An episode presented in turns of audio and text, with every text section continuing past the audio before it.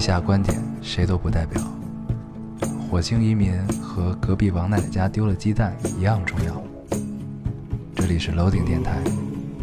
我们只求在大家 Loading 的时候带来点无聊。 Felt like the weight of the world was on my shoulders. 大家好，欢迎收听 Loading Radio，我是老高，我是烟偶，新的一期又跟大家见面了，非常开心。非常开心。嗯，这个，这是我们这个第二期不是隔空录制了，嗯连着两期了而且这期我们又回到了室内，啊、回到室 内，嗯，很令人欣 慰，仿佛感觉踏实了。啊、仿佛生存空间又多了一些对啊。以前只是在须臾之间过火， 突然最近对这个生存空间理解就变得很深 刻，变得很深刻。确实是，呃，生存空间真的太重要了。嗯，尤其是当你这个那个独立生活工作之后，发现生存空间反而变得更小了。 对，嗯，嗯，这是为什么呢？那问问你，你的生存空间好像还好一些。我的生存空间也也还好，就反正就是生存空间实际上是你一个需要的空间嘛，嗯嗯，就是你会发现，哪怕这个空间就整个大空间里边没有其他人，你实际上也会只在那儿待着，嗯对，就比如说你的电脑桌和你的床，嗯基本大家在家里都是在这两个地儿待着嘛。嗯对，但是有了别人，这个别人当然是你的亲人啊，嗯这种你也会觉得很奇怪，嗯，对，很不很很不很不安宁。就是但凡不是你一个人，你就会觉得有有点奇怪，对，但人呢都很贱，就是你一个人时间长了呢，也觉不得行也有点冷清啊。就确实是是还是要适度啊，很多事情还是要适度。对。对，但是可怕的在于，这个世界不会随着你想怎么样就怎么样，对，并不是一个你招之即来挥之即去的这么一个规则啊对，你还是要去适应这个世界，所以适应你的生活，很难说你不是忍受，就是一种接受习惯接受，对不是忍受，是接受对啊，对对，要接受。习惯就好，嗯习惯就好。怎么突然就聊到这个话 题？因为刚才我来你家，啊我说为什么你家多了这么多东西？嗯对，没有办法，没有办法。嗯，然后，呃，今天是双十一啊，对这个是一个很有意义的日子嗯，啊，这个意义很复杂。很复杂然。后我们在这一天更新，对，不知道能不能给大家带来一些愉快的体感受验啊？大家可能也没有空听，对，都在血拼。都在血拼。嗯，？怎么双十一就变成了血拼呢 对啊，就从怎么从光棍节慢慢就变成了一个血拼节，对啊，本从来一个悲伤的节日，一个悲伤但可以狂欢的节日，变成了一个只可以狂欢的节对日。一个只狂欢的节日。对嗯，刚才我还看微博说，十四个小时就破了一千亿、两千亿，忘。嗯，对反反正就是一破个了很大的数字。啊对对对，就不重要，就当到了千亿这个级别，具体是多少其实并不重要。嗯 然后反正好像一年比一年多啊 还是怎么着，就真真的不是号称经济在下行吗？然后每次看到这儿的时候，就是结合我刚才正在看《奇葩说》啊，嗯有一个辩题叫“精致穷嗯，”，你记得吧？就那个变得还挺激烈的。 对，李诞发挥很好的那个，嗯，不是李诞变的那个，不是精精致穷。哦，是画，是是救画猫还是对救救画啊猫救画？嗯，对，就精致穷那个，就是这个不无关奇葩说啊，你就会想到一个事儿，就是精致穷这个东西呢，它是一个在，其实很多时候是在创造需求的一个一个对过程，对尤其是双十一这一天，对，我们昨天试图给自己创造一 些需求，昨儿正好夜里的时候我们坐在一起，其实就就是今儿夜里的时候坐在一啊起就想，就是说，因为发现身边的人都在抱，都在过了十二点在抱起手机，在抢东西和在付款，对，然后我们俩就坐在这儿很尴尬， 嗯他们都很专心 的在在在下单一些东西啊，很尴尬。你说那干点什么呢？ 对，我们就也打开了手机，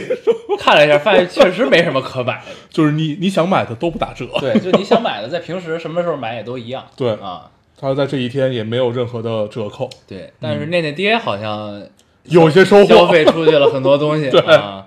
他那个真的是给自己创造需求，还对创造出来了。对，他那个挺厉害。对，但是呢，他那个呢，他因为买了几把刀，嗯，他就是对于他这个做菜的体验是可以有提升的。对啊，对那他也真研究这东西，对说明他也真的喜欢做菜对，嗯他给我们讲磨刀石多少什目么多少目啊，六百目、八百目、几千目，啊，对，说这个好像六千目的吧啊，你只能磨两下，嗯对，就是正反封口了，一面一对下，啊，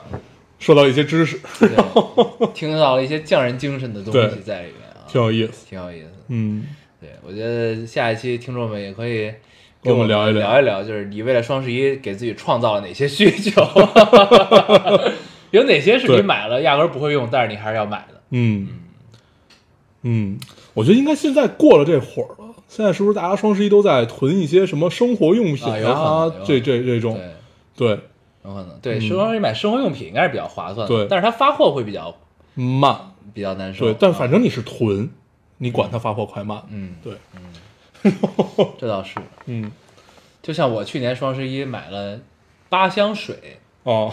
然后呢，我本来以为它是一口气儿给你寄到，嗯，后来发现呢，我仔细看了一小行字儿，它写的是按月计，一个月给你寄一箱，哦那意思其实也没有什么意没义有。什么意义。啊、我之前也买过那种，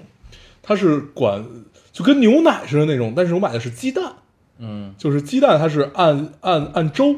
给你寄，嗯就是它号称可以生生吃 的那种，嗯嗯对我就不说什么牌子了，我跟你说过，对，就可以生吃的那种。后来，但是你会发现你根本不会生吃它，嗯， 因为你就没有这个习惯，对，对。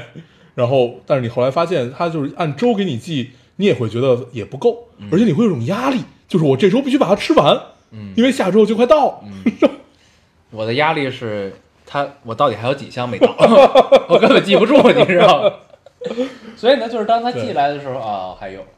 然后我把这箱喝完的时候，我在犹豫我还要不要买呢，嗯因为我还还还剩没剩啊，我不知道、嗯，啊，很尴尬。很尴尬。嗯对，你是想聊精致穷这件事儿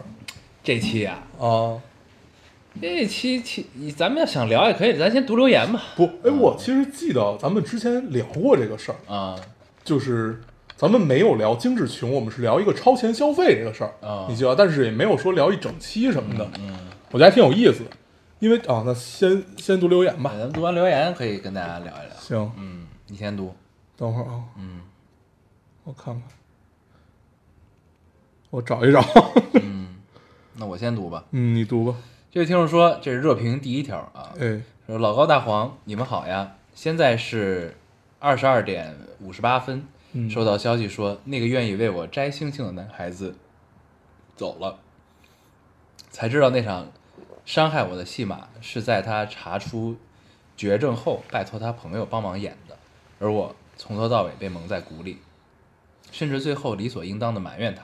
埋怨他伤害我，多可笑！说什么好像都晚了。我的男孩，愿你如天上星，亮晶晶，永灿烂，常安宁嗯嗯，我看见这个，啊！嗯，这个留言咱们也读过，对以前的这个我有印对象，但是具体完整的是什么故事，我但有点是咱们好像忘了。没有读过说为了就是要伤害他这这件事儿，嗯这好像但摘星星这个我摘是星记得星的啊是记得的，对，对，这应该就是给咱们做手账的那个姑娘吗？哦，不是，不是，不是，不是，不是不是不是，这是另一个，对对不对是，，嗯，记错了，是以前给咱们做手账那个吧？我再仔细看看，啊，我有点忘了，咱们嗯接着说啊，这个事儿就是没想到生活中真的会有这种情节出现啊，嗯嗯，啊，我当时看到这个也想的是这件事儿，嗯就是通常我们只能从还是小时候看那些电视剧里面、嗯电影啊、电视剧里面能看到类似这样的情节，嗯，原来真的会有人这样去做，对，嗯，我我觉得这个读到就这个，嗯如果是一个真实发生，它不是任何戏剧化这种情况，我觉得还是挺值得敬佩的。嗯，我觉得还是挺值得敬佩的。对对，因为它值得敬佩就在于它不想留给你一个太好的自己。 你想这件事儿，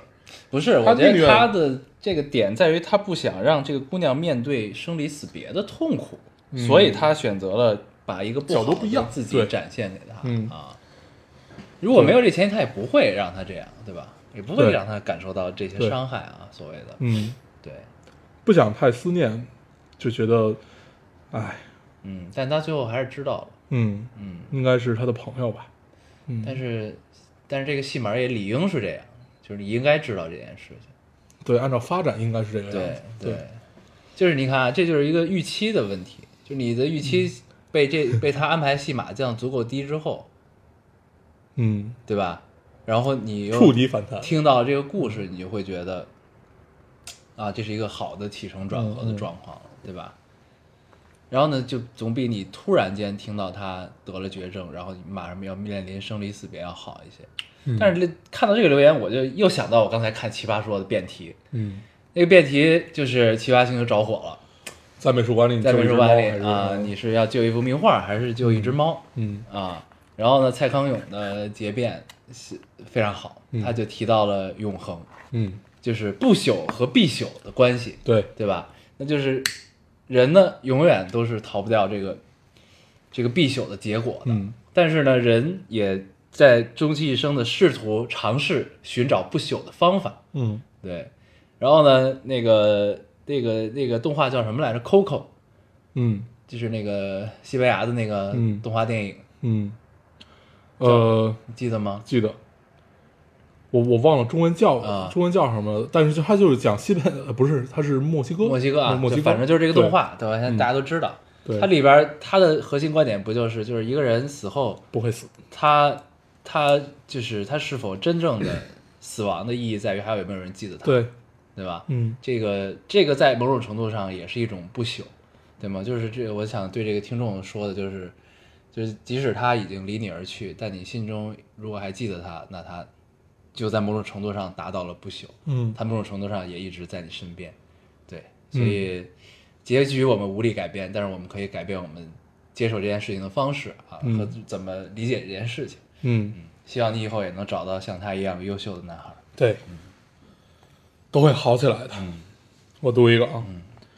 这个听众说，哎，我换一个。嗯，这个听众说读个高兴点。老烟友，这次电台听完就一个想说的，你们现在跳票已经不会感到内疚了吗？我也解这 个，对，之前你们跳一期都会很内疚，我隔着电波都能感受到，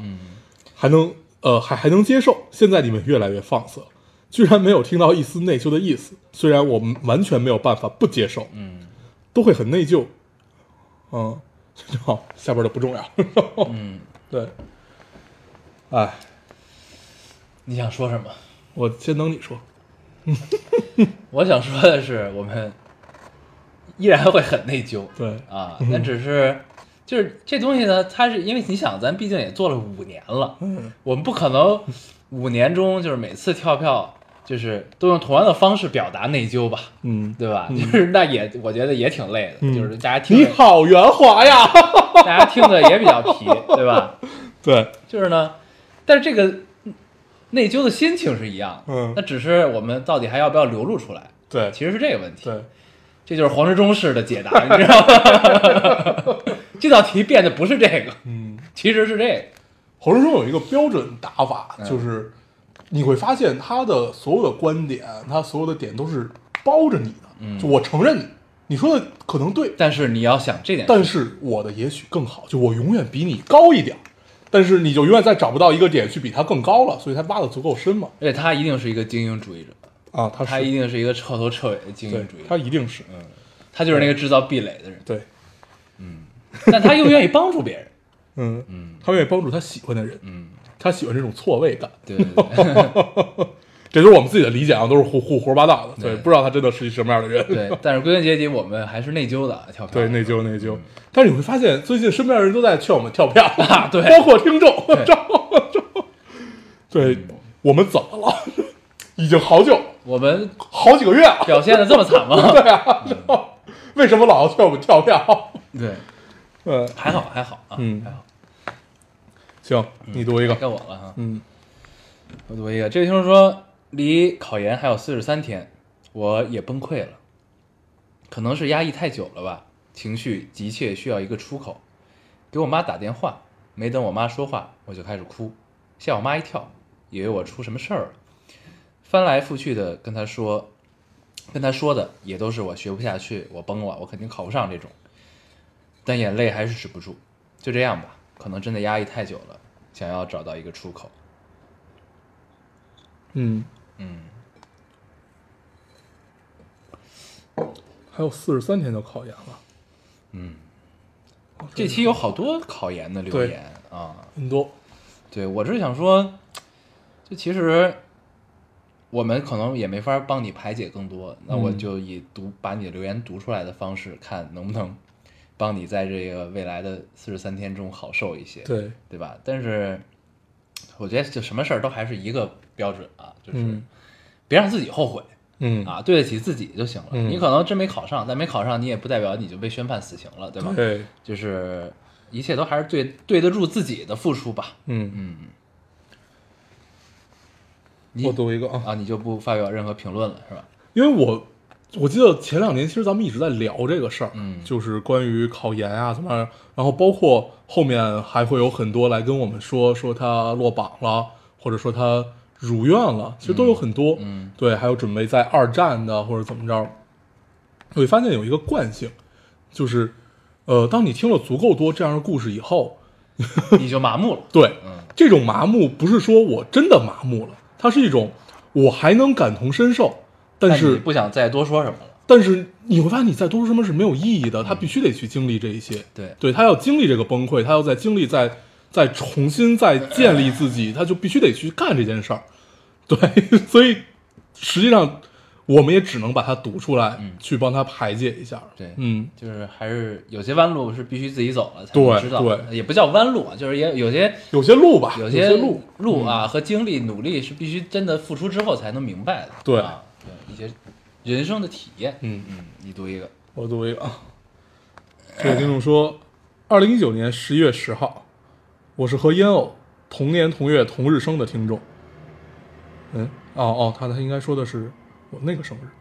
对，啊，不是，就是他，因为他先说了一你有两个生日啊没有没有，他说了二零一九年十一月十号，我反应了一下，我说我不是这天生的呀，啊然后然后他又说那个，然后我看了一眼他的留言日期是十月十号，嗯啊所以他应该说留言的日期，嗯对，他说上次被读到留言还是三年前，研三就是研三即将毕业的时候，如今宝宝已经六个月了。此刻宝宝在身边酣睡，突然想起了电台，本来没想听，因为感觉听俩人会叨叨叨会很吵（括号平时宝宝就已经很吵了），嗯，但还是打开听了。惊喜的是，居然还在更新，听众走走停停，但你们一直都在，这感觉真好。嗯嗯，为什么总有人惊讶于我们还在做这件事儿呢？对，我觉得这个这个留言可以解答上一个你读的那个读的什么读的那个。考研啊？对，他怎么说的？他现在已经有宝宝了，嗯，嗯，他当时还是在研三即将毕业的时候，啊对，嗯，这是一种人生嘛，嗯，对，就很有意思，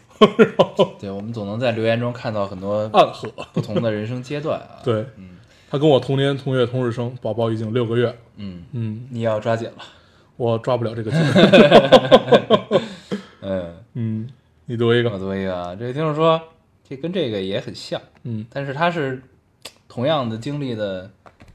哦，也不太一样。我来读啊，呃，这位听众说，老高大黄，好久不见了，这两年飞快的进行着人生的大事儿，恋爱、结婚、生娃、赚钱，各种压力扑面而来，我把自己压缩成一块饼干。最近我妈生病了，医生说很多人生了这个病只活了一年，我仿佛经历了电视剧本儿。不真实却又真实的痛苦，压力很大。每次难受的时候，就想听听你们聊聊笑笑，给自己一点空间和解。嗯嗯，嗯这就是生活的嗯某个维度的压力嗯啊。嗯， 我一直在脑海中经常演练这种嗯，经历，如果是这种事情发生在我，我也想过这个事儿，对，其实我但们是想我的无是法接受这件事。对，其实想的是一个事儿，就是如果我们挚爱亲人离开，我们该怎么办？嗯，对，你想象不到，想象不到，就不知道自己该那会儿是什么样子。嗯，对，就是你演练再多次，我们也无法接受这件事情。对，我那会儿应该也确实会束手无策吧。嗯嗯嗯，正常，嗯，正常，嗯， 对，不过还是希望这个听众可以加油，对加油，加因油为因为还是就是，就你嗯不管结果怎么样吧，对吧？你结果好，那肯定是好的，对吧？但是结果不好，你恰恰更应该珍惜这段时间，嗯，对吧？你更应该在跟自己片刻的和解之后，然后更全心全意的投入到这段时光中去。对，啊，嗯，对，加油。我读一个啊，嗯，呃，这个听众说，老哥要，我不是上个月出车祸了吗？ 然后是吗？ 然后打算趁这个休息的时间去北京，可是老公说先让我做好攻略给他看看，再决定要不要去。你们有什么推荐的地方吗？作为一个第一次第一次去北方的人，真的想想就很激动呀。也许还能和你们偶遇。嗯去天坛、地坛、白云观，嗯，日坛月坛。嗯 嗯，去趟地坛吧。这个季节啊，你如果这季节来的话，秋天，你自然要去看看银杏啊。我对我们好久没有跟大家聊，说给大家推推荐北京的地方了。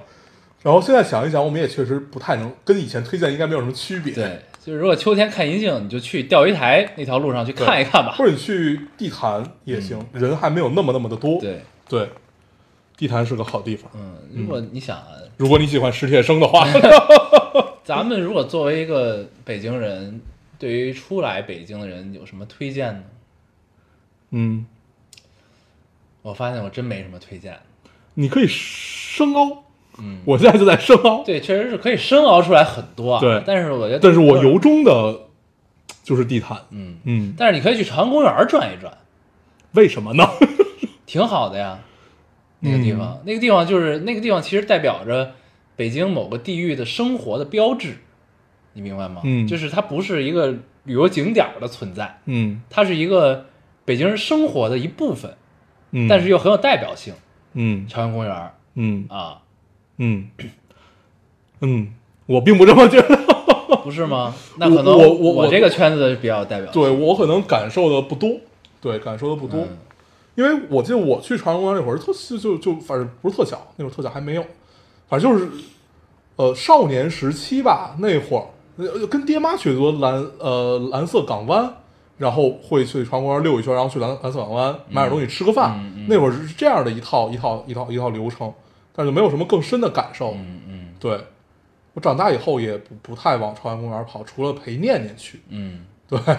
不，对，朝阳公园是一个住在那一片儿人很重要的一啊哦个地，方，对，，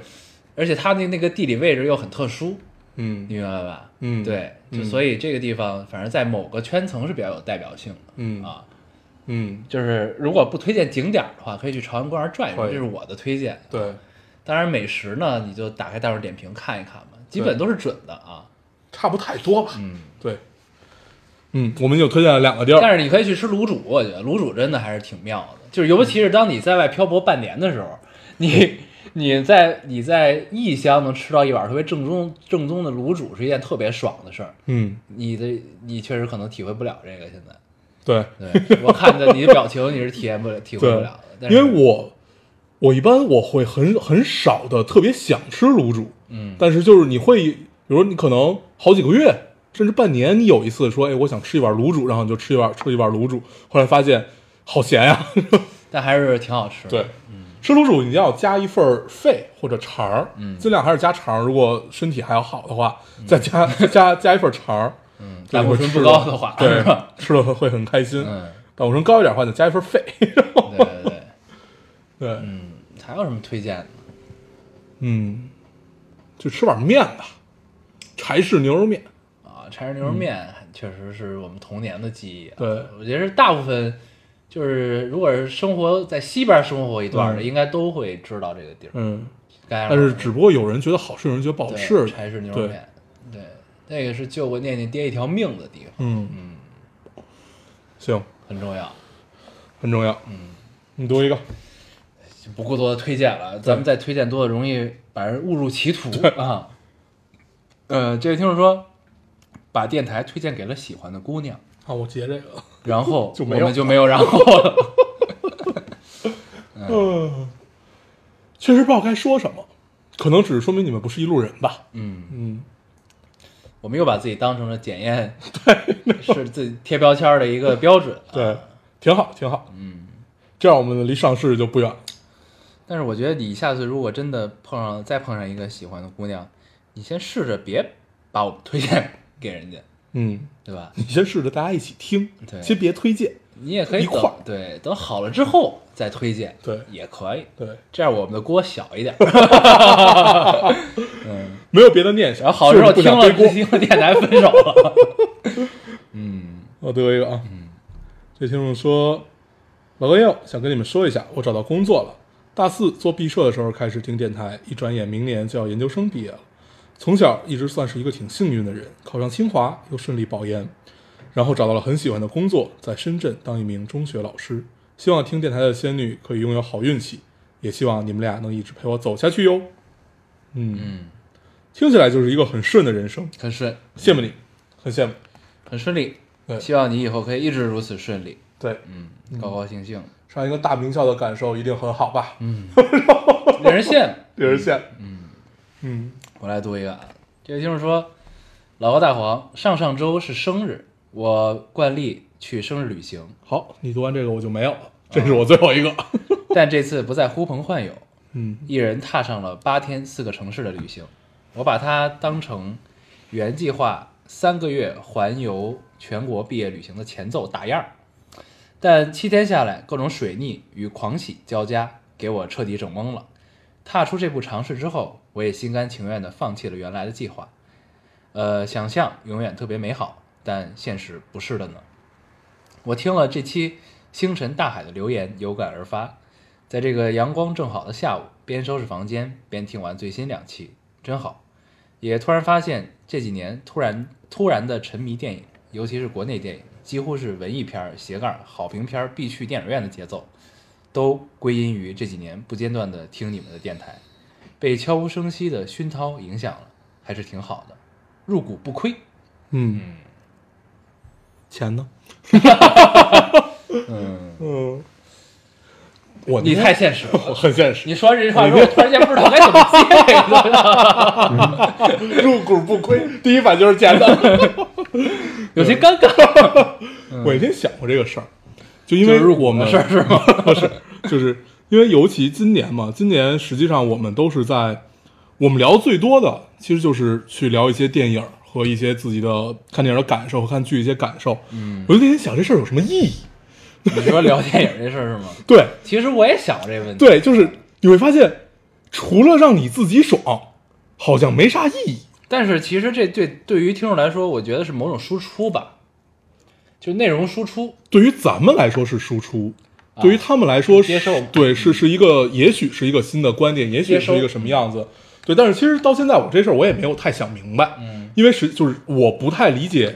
影评人的点，其实也在于这儿，就是这事儿到底在干嘛？就是对于这个行业来说，他们到他们到到底在干嘛？影评人嘛，对，影评人肯定对于行行业来说是有意义的，但是也不一定，也不作一为定。我对，啊作为我们，作为我们来讲，我们第一不是专业影评人，第二我们没有非常渊博的电影上面的知识，第二第三我我们也不算一个呃，至少我不是一个从业者。对，那我就我那会儿就想，我说那我天天聊这事儿，能给大家带来点什么呢？嗯，后来你发现自己想太多了，嗯，就我我后来不是想通了这件事儿，我是搁置这件事儿不再去想了，因为我发现，嗯，你越想这件事儿，你就越会固住自己，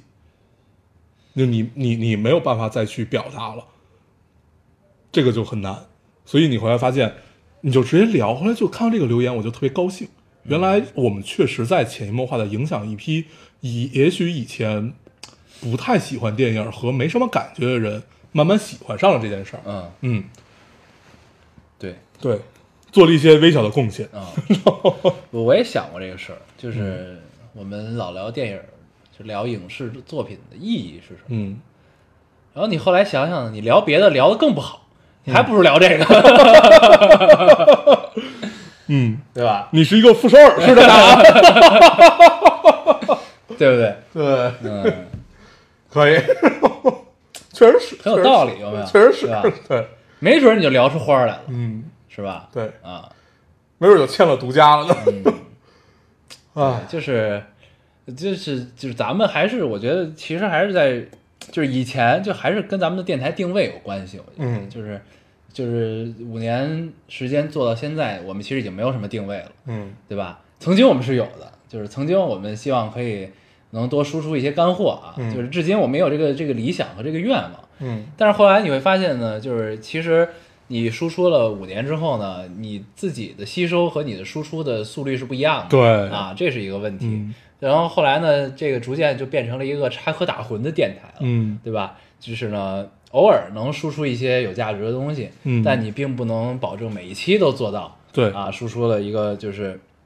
至少是我们俩自己满意的对内容啊，这个这东西这个现象是一定会发生的。对对，然后呢，但是往往大部分人接下来做的呢，就是转向另一个舞台嗯啊，去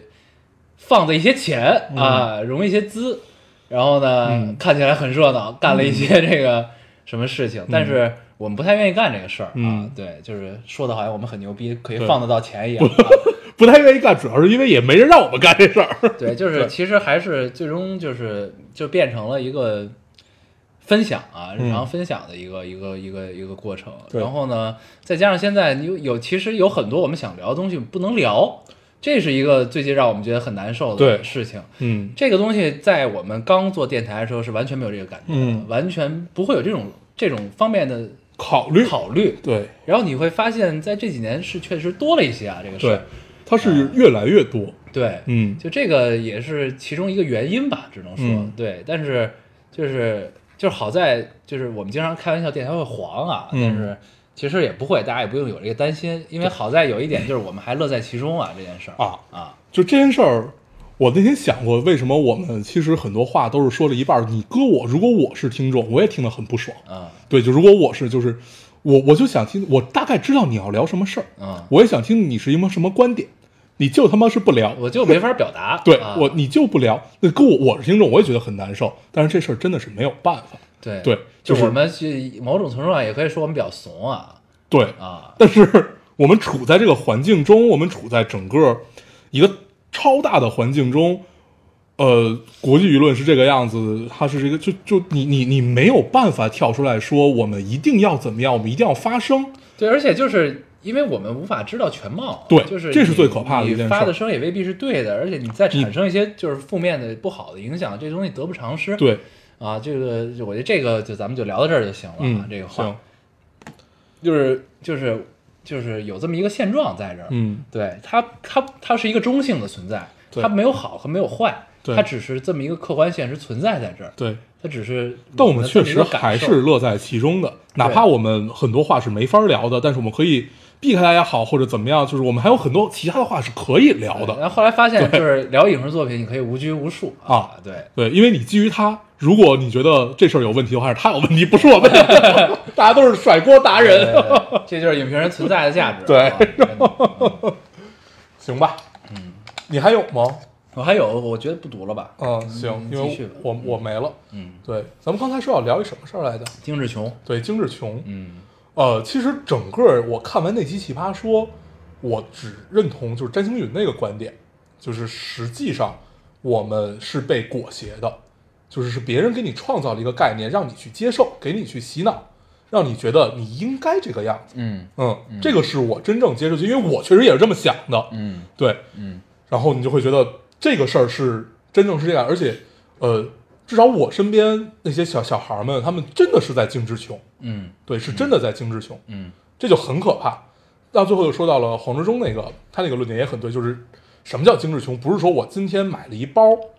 然后我比如说我一年买一包，嗯我可能达不到精致穷那种状态。嗯，他我有就时是候偶尔赊一把，对啊，你不能只吃蛋糕，你也不能只喝手冲咖啡，呃你偶尔得吃点煎饼，对啊，你也得吃点烧饼啊，吃点这些嗯。你不是偶尔就是你的常态是这个样子嗯，但是你可以偶尔赊一把，你可以去满足一下自己的这个欲望。啊，对，但是你要达到了精致穷的这个状态，嗯那一定是你的欲望被满足的太多了，你知道吗？嗯嗯嗯对，很有趣，嗯，那你觉得精致穷是对是错呢？我觉得是错啊，啊，我就就就就如果是我自己自然的观点的话，我觉得是错的，嗯精致穷一定是错的，嗯嗯，我不认，至少我不认同这件事情吧，嗯，嗯，对，不认同，我觉得还是对的，嗯，就咱俩是一个对立面儿，现在哦，就是关于精致穷这件事儿 嗯啊，对，就是因为我觉得是这样，因为那个黄志忠他在他的论点里啊，论述里有一个说就是老绅士，嗯说老绅士怎么怎么样，怎么怎么样，就是他把一个西装，把一个白衬衫挂在那儿，他每天熨好烫平，然后在呃西服的外口袋上放一个手绢，怎样怎样怎样。然后呢，我的观点就是，我在这一瞬间，我觉得这个东西说服不了我了。嗯，为什么？是因为那老绅士年轻的时候呢，嗯他就是他就老绅士之所以能成为老绅士，是因为他年轻的时候他一定是他是在年轻时候踏上了这条路，对吗？嗯他也许是一个贵族，也许是一个向往绅士生活的人，嗯对吗？他才会去接触这个东西，嗯他有绅士的精神，他也有绅士的生活习惯，嗯对吗？嗯那他在他年轻懵懂无知的时候，他一定不知道这东西的内核是什么，嗯他先照葫芦画瓢，他学了这个东西，他去试图触及绅士的精神，绅士该有的样子，嗯对吧？他可能在年轻的时候买了一套比他工资一个月工资差不多的西服，嗯对吗？就是咱们就想象这个场景啊，也许是这个样子，也许不是，也许人家他妈就是天生有钱，嗯人就是一个贵族也许是传下来啊， 对，也有 可嗯能，对吧？但是呢，这东西就是就是你要给自己更多的可能性，你明白哎吗？就是就是就是他们还因为这是一个辩论的环节啊，它啊一定是非黑即白的，对哦对吧？但其实这中间可以有很多的灰度在里面啊，对，就是但是你有持方嘛？对 对，就是咱们咱们现在不是来辩论啊，咱们对是聊这个事儿。嗯，就是我一我觉得金志雄没有错，但是要适度。就是 废话嘛，这对，对就是就是就是嗯精致穷，你你可以为了一个你你在这个人生阶段，你特别喜欢一个东西，你甚至是一个手办，嗯这一手办卖五万块钱，嗯你攒了五个月的钱，嗯对吧？六个月吧，要不然你就活不下去了。嗯你攒了六个月钱，你把这手办买下来，因为我太喜欢这手办了，嗯对吧？然后呢，但是手办背后代表的是什么？就是你是不是因为你花了这么多的成本，你会更愿意去研究这个领域的东西，和这个领域背后代表的人群和精神？呃，我觉得我们啊讨论的不是都就看可能不是一件事儿。啊嗯，我认同，我也在做的是，我愿意为了爱好去变穷。嗯对这个事儿没有错。嗯，但是什么叫精致穷？就是这个事儿，它是。他他他他不是说我是为了买一个手办攒了好几个月钱，我真正去了解它，我想要这样的东西，嗯我想要去用它，它不不是精致穷，它是一个我要追上现在的潮流和大家都在就是最精致的是什么样子，是一个标签式的存在。比如说手冲咖啡，比如说法式甜点，比如说什么类似于这样的东西，我要一个这样的东西，因为我身边的人都是和我看到我喜欢的人是或者怎么样，我要达到那个状态，把自己变穷了。啊，这个是一个精致穷，不是说你为了爱好去花钱，啊不是，不是吗？一定不是为了爱好去花钱。我大家都有过自己攒钱攒好久去买一样你喜欢的东西，但是可能在别人看起来觉得你没有意义。就像咱们那会儿买徕卡，你可能花了半辆车的钱去买去买去买一台相机，对，但那个那个那个那个就那个就是你你你想你想要的。对我觉得这个不是概但你念，反过来说呀，就是就是我比如说，那你就拿你说的手冲咖啡、嗯甜点举例子，嗯，他可能就真的想追求这个东西。对啊，我就嗯喜欢这个，对啊，那他不能在生活的方方面面都喜欢那个最精致的吧？嗯，你不可能涵盖这么多吧？你不可能，你永远买最新款的手机，因为你喜欢三 C 产品；你永 你永远喝手冲咖啡，因为你最喜欢咖啡；你永远吃法式甜点，因为你最喜欢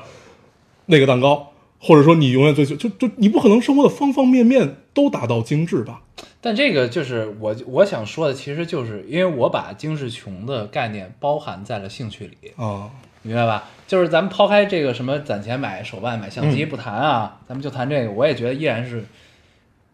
嗯扩展你的可能性，嗯嗯就是这是你积极的想这件事情、啊嗯是这样，为什么呢？就是咱们都会有一个，我觉得先假设一个前提，就是精致穷是发生在年轻人身上的。就是如果你四十岁了，你还精致穷，那你也就这样了、哦 嗯啊，对吧？就是咱们就框定一个人群，就是年轻人嗯精致穷，嗯我觉得没问题。嗯就是首先就是你先起码你花的是你自己的钱 吧。嗯，你先说。你如果不认可这个，那咱也没什么可聊的了。嗯不这是事儿，啊我认可，但是现嗯在的超前消费不是这个样子，就是我会眼睁睁看着我身边的人在负债，就是这帮小孩儿，他还不还得起？还不起啊，那这就有问题啊！非常还不起 啊。那这就是有问题。对，这就就是我已经所不说的是适度。穷了，啊这都已经是你一个二十出头一个孩子负债十几万， 都是这样那的。怎么叫还不起呢？你告诉他我，们他们是一种模式的，但是我不我不太想在电台里聊这种模模式的存在。嗯但是这些现在的信贷平台挺可怕的，我只说这件事儿哦啊。是这是一个比较极端的情况啊，嗯就是所以为什么一开始我就说这个东西是要在一个适度的前提下去讨论这个事儿。对，就咱们不信，现在不是辩论啊，辩论就是对非黑即白。对，就是这是一个一个一个要适度的东西，就是就是你在你的能力范围内，你花光你所有钱去干你喜欢的事儿，没有任何问题。嗯这些东西。嗯，然后呢，这是一个比较极端的情况。那它适度呢，我就会觉得就是你有很多爱好，你你即使只是喜欢手冲咖啡和甜点，对它也是可以成为某未来某种可能能帮到你的东西。我觉得，对对，吧但是你不能所有的精致都喜欢，嗯嗯，因为你挣不到那么多的钱，在你年轻的时候。他反正就所以就是适度嘛，就是就是如果你真的变成了一个就是就是他会拖累你你。要借钱 去嗯潇洒快活的话，那这确实也也挺有问题的这个事儿。这也是为什么你看这么多年我独立工作之后，我从来不用信用卡，嗯，这就是这个原因，嗯就是就是我总觉得这是一骗局，你知道吗？就是信用卡这个事儿，嗯就是它在某种程度上是便利了你的生活，嗯，就让你可以怎么样怎么样。但是我总觉得就是就如果对于没有自制力的人来说，这东西其实挺可怕的，嗯啊，嗯，就是你的额度如果匹配不到你的月收入，就这么嗯说吧，至少我们这一代人吧，这一波人，都还可就是在超前消费这件事情上面，因为我们受父辈的影响太深了， 对，可以，所以我们没有特别多的这种超前消费的，嗯，思维模式， 对，我们没其这实没模有式啊。但是你比如可能西方他们是有的，嗯对，西方他们是有，但是他们有非常良好的这种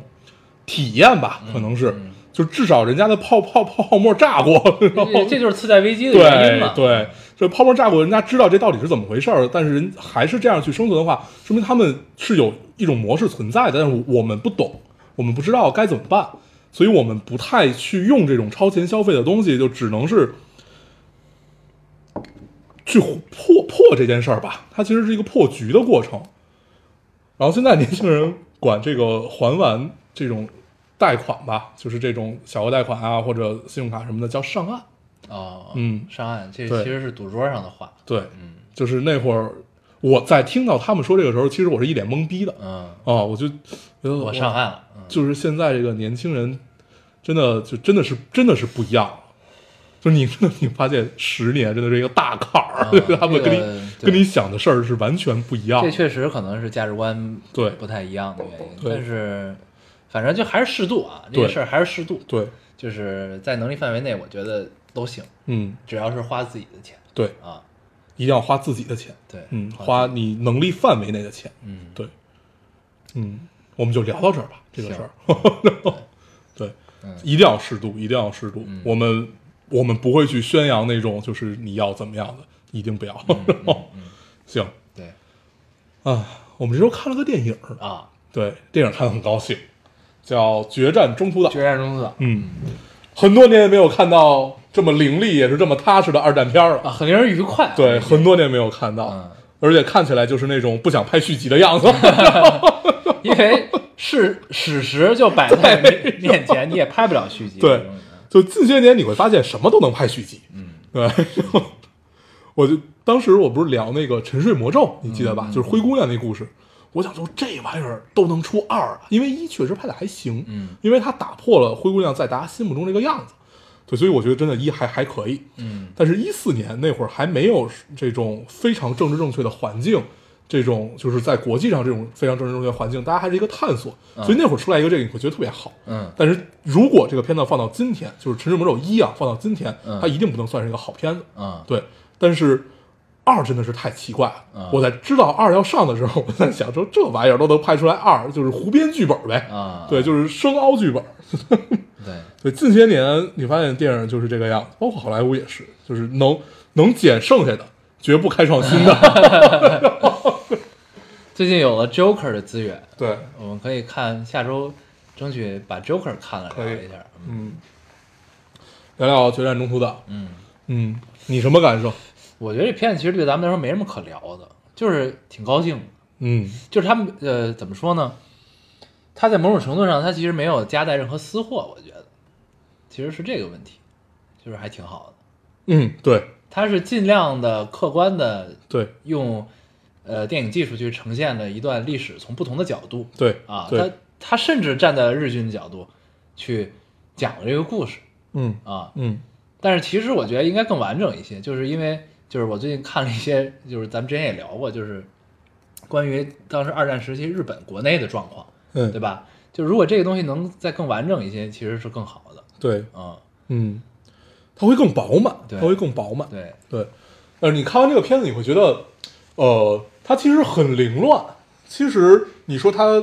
是特别线性叙事啊，或者怎么着，其实不是，它是一个，它反正它剪辑上面是是很凌乱的，嗯信息很多，信息很多就是意味着你需要去迅速的处理大量信息。那如果这会儿你不是特别了解那段历史，其实我们都不是特别了解，嗯我们只知道有这知么道个一事些儿，著名的战役，对，知道整个战役，知道啊，这个是扭转了太平洋战场，对，就是它对的历史意义在于对哪，儿因。为为什么我们知道这些？因为考过。但是对，但是就是一些很多历史的细节，我们其实是不清楚对的啊。，然后就是当你看这些的时候，是实际上哦，你会发现哦，它原来呃是一场，也是一场信息战，就是大家实际上在谍战中，我们互相的在较劲啊，怎么样怎么样都有。这个电影基本都呈现。嗯然后呃，但是我觉得作为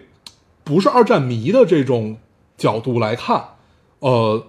你可能第一遍不太看得懂。嗯 对，你就可能就是就知道哦，有这么个事儿了。嗯，对你可能需要去补完一些。嗯对，这是一个呃，这个这个片子是有是是有门槛儿的，我觉得是有门槛儿，它不是一个纯没有门槛儿的片子。你嗯完全没有门槛儿，你看完就知道哦，他是谁是谁是怎么回事怎么回事。嗯他就是我觉得导演已经很很善良，在试图给你解释这件事情，就是在片尾的时候告诉你哪个人是什么样子的，对对对他干过一个什么样的事儿，然后他还原到这个电影里他是谁，我觉得还是很友好。对，他就想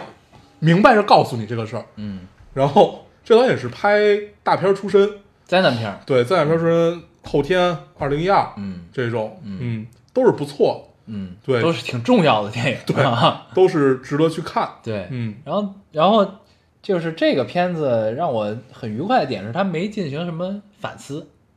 啊，它没什么政治正确的反思，嗯就这个是让我挺愉快，嗯它就是完完全全的给你呈现一段惊心动魄、刺激的战役，然后站在美国人的立场上，我们胜利了，我们很艰难，但我们胜利了、嗯啊，嗯然后呃，日本人也有他的无奈。嗯然后他们，因为其实日本在当时应该是分两派的，嗯，就是在在国内内部对，海军里就分两派，分两，就是对，但他实际国内也是分两派的，嗯但是就是理智的那一派呢，斗不过这个这个这个叫主主战派吧，就激进派，嗯，激叫鹰派吧，还是什么、啊？鹰派鹰派就是激进激进派。为什么他们主战？因为当时国内的爱国情绪十分高涨，嗯就是日本国内嗯爱国情绪十分高涨，然后呢，形成了某种政治正确，嗯，然后呢，就是就是你如果不主战，不不那什么的话，你就可能会被舆论所唾弃的这么一个状态。对，所以呢，就是就是所谓的这个山本五十六，嗯这个就是大家认为是一个就是日本军队中比较有智慧的一个人，嗯他其实挺无奈的，就对这场战战争中途岛战争的发生，他其实是挺无奈的，嗯对吧？就是就是因为这个在影片里也是呈现了的，嗯就是他在开头跟那个美美国军官对话的，在中在呃美日关系还友好，没有没有没成有嗯为魄力，成为这个对战关系的时候，他们还还还有过一段对话，就是说这个我是不想打的这个仗，嗯但是如果你们怎么怎么样，我们确实也是别别把我逼到这份儿上，嗯就这个、嗯这个意思，嗯对，就他还是有一丝理理智尚存的，嗯对，然后呢，这东西反正它的角度就是我觉得是一个很很正常的角度。嗯然后呢，因为因为因为就是我觉得这是一个随着时代的呃成长或者说变化，你再看到这东西的时候，就是作为观影者的我，我会觉得很愉快，嗯就是因为咱们看反战反思片太多了，嗯就是你包括我看完中那个。决战中途岛之后，回过头来再看那个《硫磺岛家书》嗯啊、不是《父辈的旗帜》，嗯看《父辈骑士》的时候，我就会觉得这片子有点没劲，就是我看了开头，我就大概知道这是一什么意思了。嗯，然后，但是但是这个《父辈骑士》这个片子在当时是很、嗯对，很重要的，对但是你在在今时今日，我再回过头去看这个片子的时候，我觉得这东西有点没劲。对，咱俩昨儿聊这个事儿来的。对，因为呃，所有的反思战争的电影，它一定要经过几个阶段。嗯第一个阶段是我就是拍成拍出一个战争我们胜利的样子。第二个阶段就是像《流放家书》《父辈的旗帜》，就是伊呃伊斯特伍德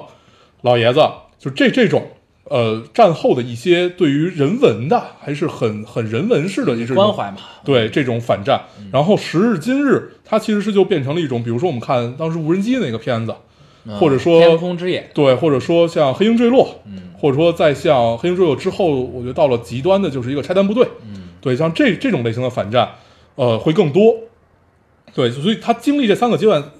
父辈骑士和刘朗家说他正好处在中间，在当时还是非常重要，对当时很重要对，当对时非常重要。但是呢，就是但是反过头来，你站在今时今日又看到《决战中草》之后，你会觉得这个片子就是很单纯的让你愉快， 嗯对。嗯，但是呢，你也其实我也不太能想明白，就是在今时今日，他在重作为这么一个导演，他又拍了一个《决战中草》这样的片子的意识意义是什么？他嗯的目的是什么？就是作为这个导演他个人的人生的阶段来说，他为什么要拍这么一部片子？就是我其实有点没太想明白这件事儿。嗯你知道吧？ 对是这么回事，但作为观影者，我蛮愉快的。嗯就是因为那个东西看多之后，你在突然间又看到这么一个东西的时候，哎，还挺高兴，嗯，对，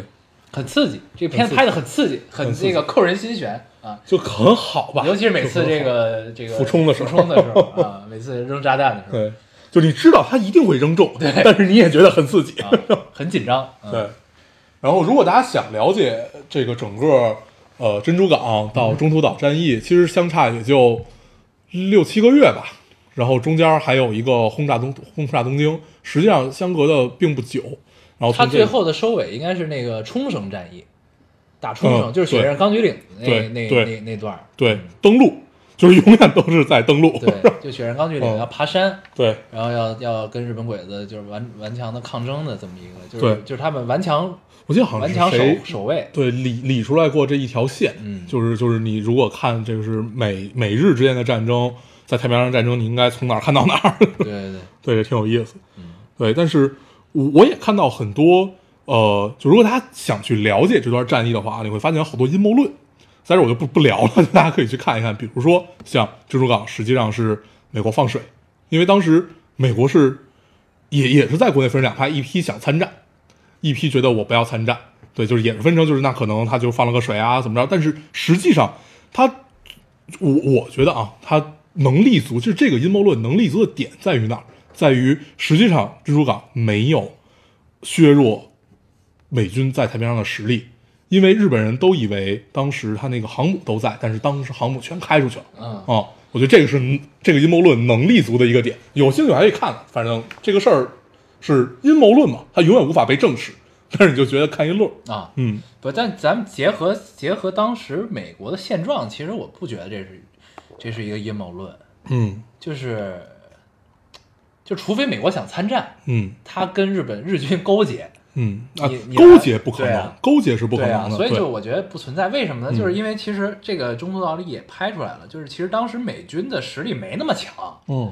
就它不是现在的国际地位的美国、嗯那个时候。嗯你想啊，那个时候就是刚一战结束，然后美国三几年经济大萧条对之后，然自九后令这些，然后经济大萧条之后进入了二战时期，二战时期美国一直保持中立，它一直在发战争财嘛，对对吧？它就是卖给两石油军火两嗯两两方这个石油，然后呢，就是全世界打仗，因为很耗钱嘛，就等于到最后全世界的钱全都汇集到了纽约，嗯就到了纽约的地下银行变成了金子，嗯是这么一个关系。所以他们其实是在积蓄国力的一个阶段，嗯他们等于是珍珠港之后被迫参战的，嗯就是因为你他妈都打到我这儿，我的国土上我的家里了。嗯这当然也它只是一个一个在别的地儿的港口，它并不是它的本土啊。对，对，就是但是呢，但是算它的国土的，对，但我就只能宣战了，其实是这么一个状态。嗯因为当时美军美军的实力其实是没有日军强的，呃，海军实力当时是三大，就是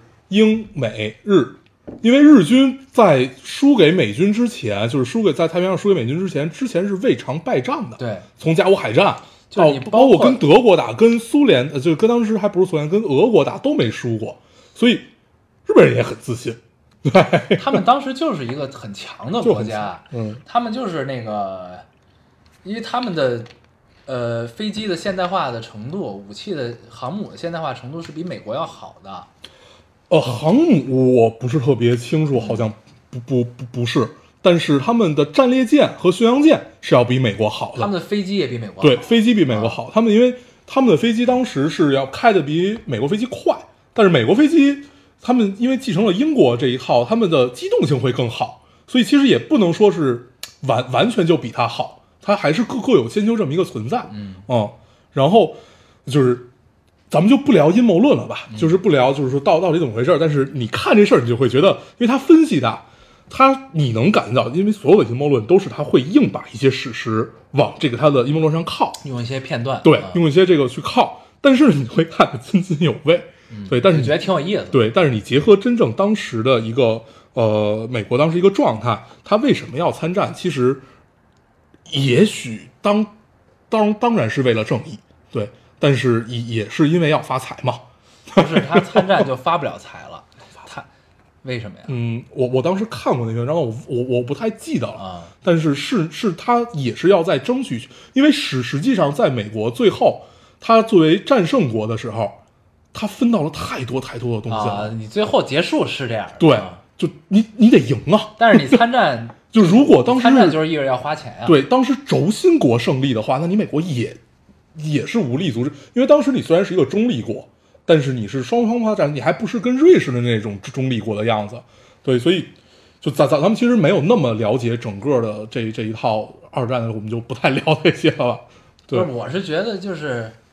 他们首先是先发战争财，对就是呢，他如果不是咱们都知道他是珍珠港之后才宣战的嘛，对对吧？嗯，就是成为了太平洋战场的主力的对战力，对就是他如果没有珍珠港被袭的话，他可能不会参与二战，嗯就是因有可为能那个时候他们他们的国国家国力不好，嗯，他而且就国民也不想对，参战，他就对是在二战的时候发了财，才变成了嗯世界第一大国嘛，嗯对。嗯就是所以，所以我觉得阴谋论阴谋论不成立是、嗯是这个原因，你知道吗？嗯嗯就是我就想说这件事儿，嗯，没了行，不不不不重要。啊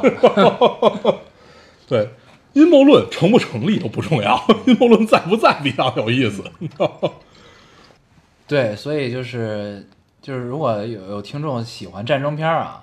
然后对对二战也有一些这个兴趣嗯兴趣的，可以、可以推荐大家去电影院看一看，还是还是挺过瘾的。嗯，对，行，嗯，呃，咱们时间也嗯差不时多了，间差不多，嗯，嗯，咱们这期跟大家聊了精致穷 啊和对一个决战中如何理智的精致穷？对对对对，这还是没什么问题，没什么嗯问题。对，行，咱们下周可以争取跟大家聊一下 Joker 嗯好评如潮。嗯，啊，对，他但这个嗯，刚上好像第一周的时候已经进了 IMDB 前十了，但是我不知道现现在是多少了。但是他就算进了前十，当时也是没有超过《侠影之谜》的，啊对，就没有没有，最多到第五吧，第五第六，好像现在应该但是下去一 Joker 些为什么会好评如潮？我一直没明白这件事 儿，因为他粉丝多，？是吗就大家特别喜欢这就个是人因物，为就是首先蝙蝠侠太成功了，对蝙蝠侠是这太意思成吗功，但是这个就是你你会想起世界第一大反派在灭霸出现之前吧？你能想起的世界第一大反派其实就是 Joker 啊，啊，因为他可能矛盾矛盾性更对更更，特别饱满强一点啊。啊。你能想起就反正我能想起来就是嗯他在灭霸出现之前，嗯对，但是其实我是真没想到，就是我知道 Joker 要拍的时候，我也就 so so 感觉啊就知道这么个事儿，啊，知道那么回事儿，嗯我也没什么激动的。嗯然后呢，就是这片子是未播就已经好评如潮了，哦，你你对是这个感觉吗？对，对就是大家都很期待，对，嗯对，因为大家其实是相信 DC 能拍好 Joker，我觉得是这个事儿， 啊，对。对，嗯反正就是我也挺 DC 可能真的不一定能拍好神奇女侠，能拍好海王，能拍好超人，但是他一定能拍好 Joker 我反正我是这样的一个感受。 对，对，反正就是我我就我就对于这个现象我有点没 get 到点，你知道吗？嗯就是为什么大家这么期待这个电影，嗯，嗯，是这个问题。看看吧，看完我们也聊一可聊能啊，也可能是因为演 Joker 那个演员去世，给哦这跟这角个色关系蒙上了对一个对很很对传奇的这个一共三任小丑嘛，算上现在这届，对吧？呃被大家最记住的就是他嘛，对，金凯瑞，什么什什什么什么什么希什斯么莱，杰对对，嗯希希斯莱，我老把这两个人的名字弄混。金康瑞没有啊，金康瑞还是有，还现在还有个美剧在播，对，嗯，记错了，记错了，嗯，是，行，但是让咱们争取这周看了。好的啊，嗯，嗯，成行，那我们还是老规矩，说一下如何找到我们。啊，大家可以通过手机下载喜马拉雅电台，搜索 Loading Radio 老丁电台就可以下载收听，关注我们了。新浪微博的用户搜索 Loading Radio 老丁电台，关注我们，我们会在上面更新一些即时动态，大家也可以跟我们做一些交流。嗯，现在 iOS 用户也可以通过 Podcast Podcast 找到我们，还是跟喜马拉雅的方法。好，那我们这期节目就这样谢谢，大家收听，下次见，好哎拜拜。 How many roads must a man walk down before you call him a man? How many seas must the white dove sail before she sleeps in the sand? Isn't how many times must the cannonballs fly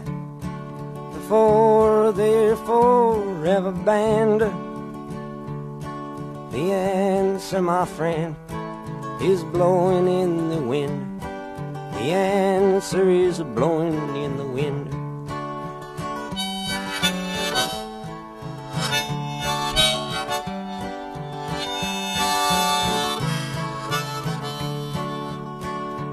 Yes, and how many years can a mountain exist before it is washed to the sea? Yes, and how many years can some people exist before they're allowed to be free? Yes, and how many times can a man turn his head? and pretend that he just doesn't see. The answer, my friend, is blowing in the wind. The answer is blowing in the wind.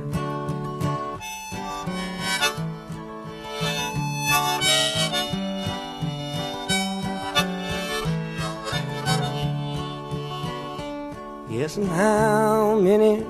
times must a man look up before he can see the sky? Yes, and how many ears must one man have before he can hear people cry? Yes, and how many deaths will it take till he knows that too many people have died. The answer, my friend, is blowing in the wind. The answer is blowing in the wind.